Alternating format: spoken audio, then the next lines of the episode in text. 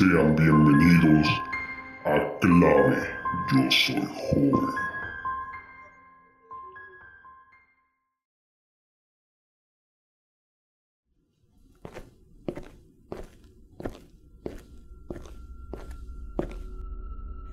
Buenas noches, estimada audiencia. Espero que estén teniendo una grata velada. Si están cómodos, quiero que se dejen de acostumbrar y pongan en su mente la idea que con la historia que les traigo ya no lo estarán. ¿Qué es el tiempo más que una ilusión de camino en el que pretendemos avanzar? Caminamos en esa fina y delgada línea llamada temporalidad. Mientras pensamos que entre más avanzamos, más huimos de nuestro pasado, de nuestros pecados, nuestras vergüenzas, fracasos y humillaciones. ¿Qué es el tiempo para ustedes simples mortales atados a este plano físico? Pues lo es todo. Lamento romperles esa ilusión y decirles que no es nada. Para mí, alguien que ha presenciado tanto a lo largo de... Mm, ¿Cómo lo llamarían ustedes? Eh, ¿La vida? La existencia de un ser como el humano no es más insignificante que el destello de una luciérnaga en una noche que se asfixia de oscuridad. Tu nacimiento, tu primer amor, tus mayores logros y fracasos, tu muerte no son nada. Ocurren tan rápido que ninguna acción te diferenciará de la inexistencia absoluta. A pesar de eso, admiro a los humanos que tienen una fascinante forma de perder la cabeza por nimiedades.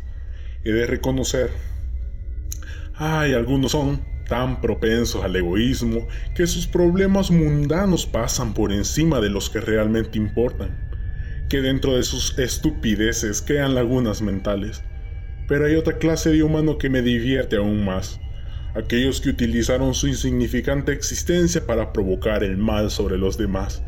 Y de colmo es lo que me hace reír. Se sienten mal, se arrepienten, mientras unos humanos intentan darle sentido a la vida ayudando a otros. No, estos no. Estos hacen de la existencia de los otros un infierno.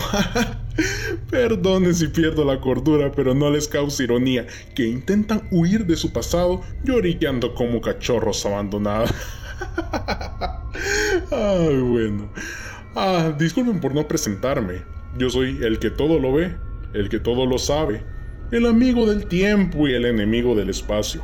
Algunos me llaman el observador, otros muerte y algunos el diablo pero ustedes pueden llamarme simplemente narrador. Bueno, a lo que nos amerita. Hoy les narraré una de las mil y millones de historias que he presenciado en el universo. Una historia que no los hará sentirse a gusto. Acompáñenme en este viaje.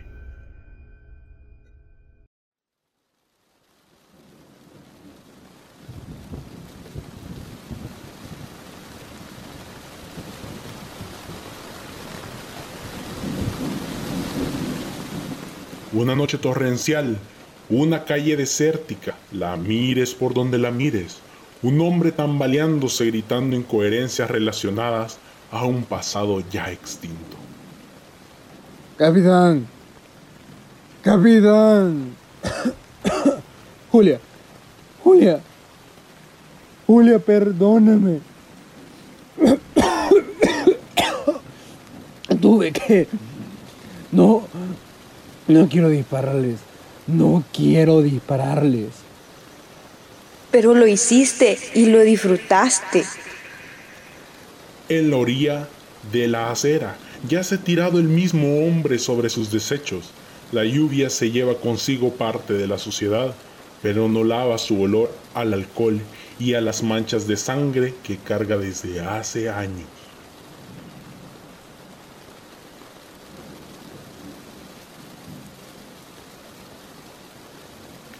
a pesar del fuerte frío que trae consigo siempre una tormenta como estas. Desde las entrañas y en todo el cuerpo, el hombre solo siente un calor infernal. La tempestad de una estrella en agonía en su interior se manifiesta en la evaporación de cada gota de agua que cae sobre su rostro.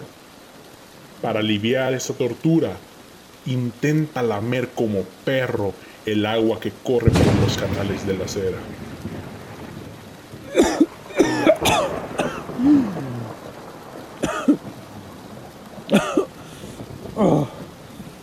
Que sería un sorbo de frescura se convirtió en un nauseabundo arqueo que acabó en vómito sobre todo su cuerpo.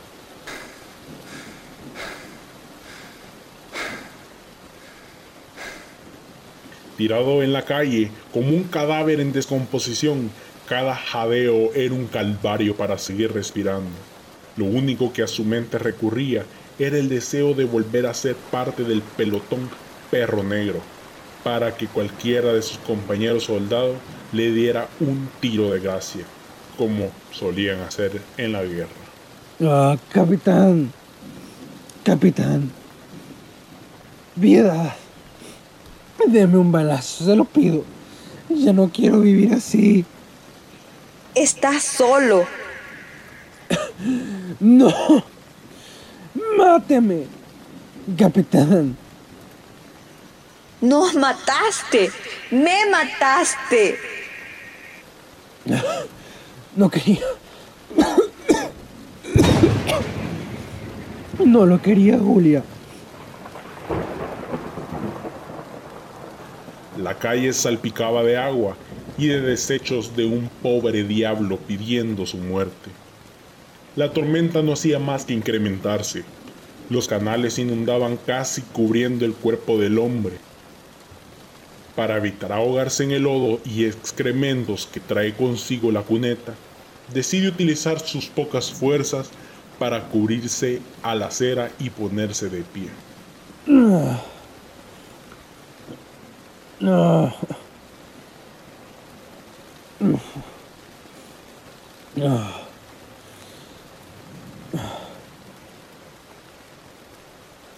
Consigue avanzar hacia un poste de luz que estaba cerca, pero la energía en las piernas no le alcanzan para avanzar más y cae. No.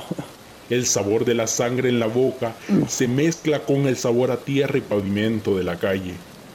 El salado manjar, sumado a su ebriedad, casi lo tienta a vomitar una vez más. Pero la falta de más materia y jugo gástricos en su interior simplemente lo impiden. Al comprender que caminar no era más una opción, decide arrastrarse como inválido. Tanta mara que me deje así. No. Después de cada verguía.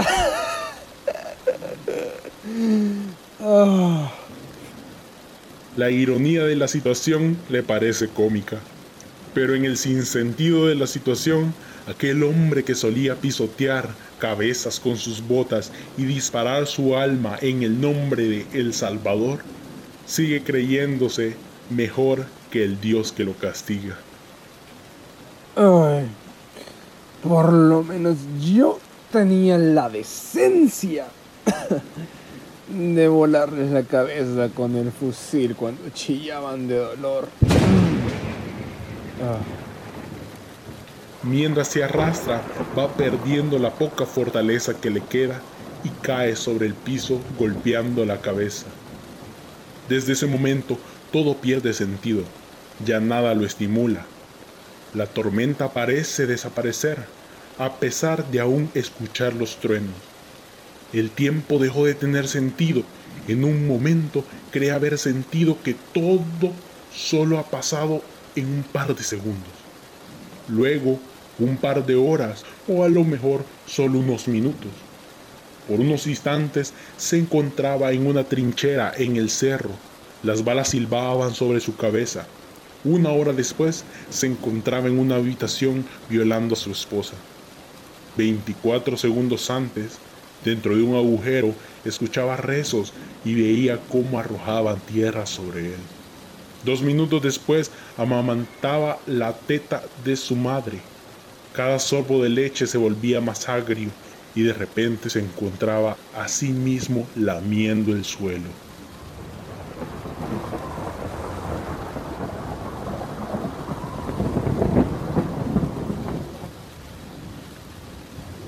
Aún boca abajo, decide levantar la mirada al horizonte, al final de la calle, donde parecía que el tiempo y el mundo acababan donde la luz ya no alcanza a llegar, ahí donde el destino se mezcla con el pasado.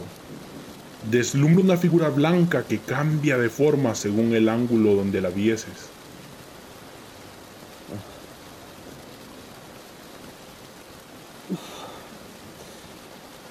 Ah, Julia. Esa voz. La visión del ente blanco comenzaba a tener sentido. Capitán. Capitán. Claramente no era un humano quien se posaba a lo lejos, más bien era la figura del pelotón, dada la vuelta, un perro blanco. La criatura se mostraba solemne e indiferente a los gritos y gemidos ridículos del hombre. Las piernas, más que las de un animal de su especie, eran largas y flacas, las cuales le daban elegancia de un cervatillo.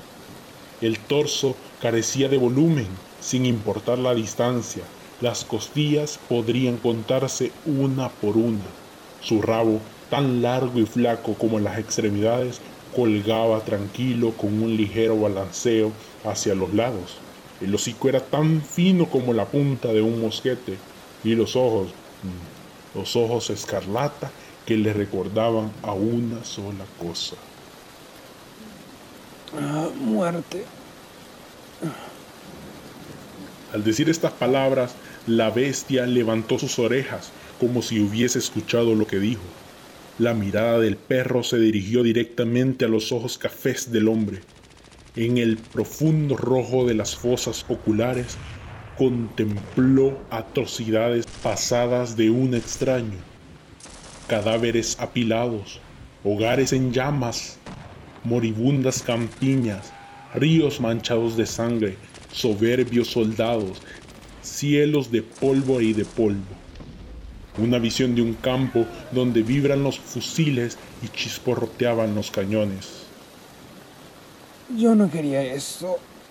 Oh, no lo quería. Lo más aterrador de la visión era que no provenían de ninguna mente ajena, eran sus propios recuerdos que revivían delante de él. No fue mi culpa. El perro levanta su hocico hacia el cielo y emite un aullido que parece contener cientos de voces. Francisco, por favor, no me pegues. Ya no, por favor. Julia, perdón.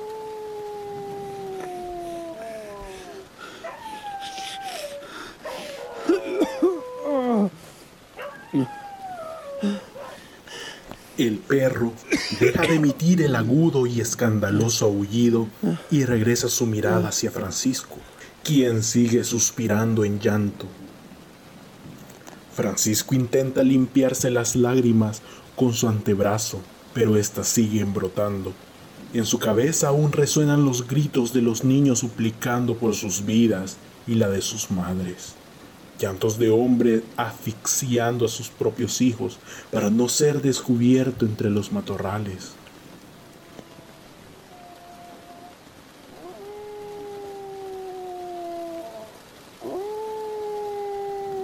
El perro da unos pasos hacia adelante. Cada vez su forma cadavérica tiene menos sentido.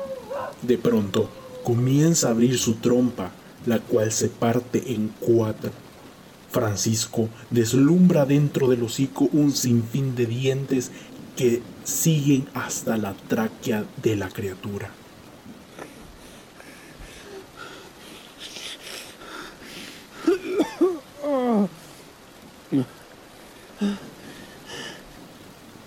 De repente, el calor que se solía sentir todo este tiempo desaparece. Francisco empieza a sentir un frío que penetra en sus huesos una ventisca que parece secar sus lágrimas. Sus dedos se sienten frígidos y sus piernas se congelan hasta no sentirlas más. El aliento que suspira parece contener las pocas pizcas de calor que le quedan en su interior, y sus ojos se vuelven de cristal.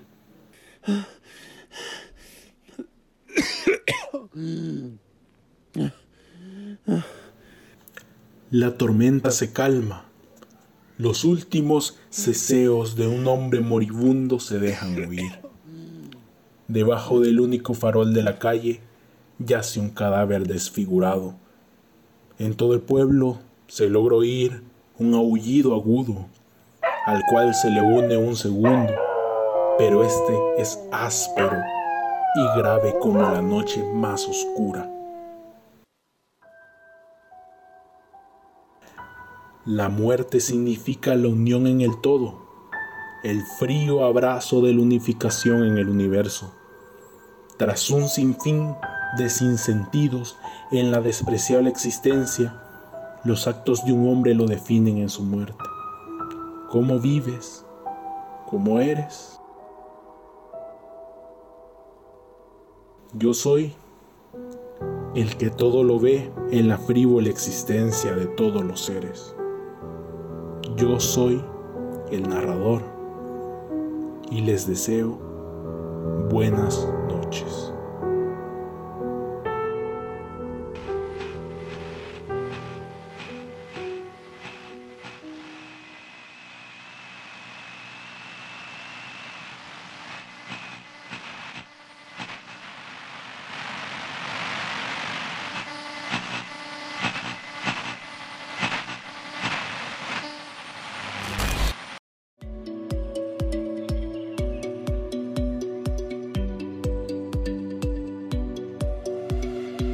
Esto fue clave. Yo soy joven. Tú fuiste clave en este programa. Hasta la próxima.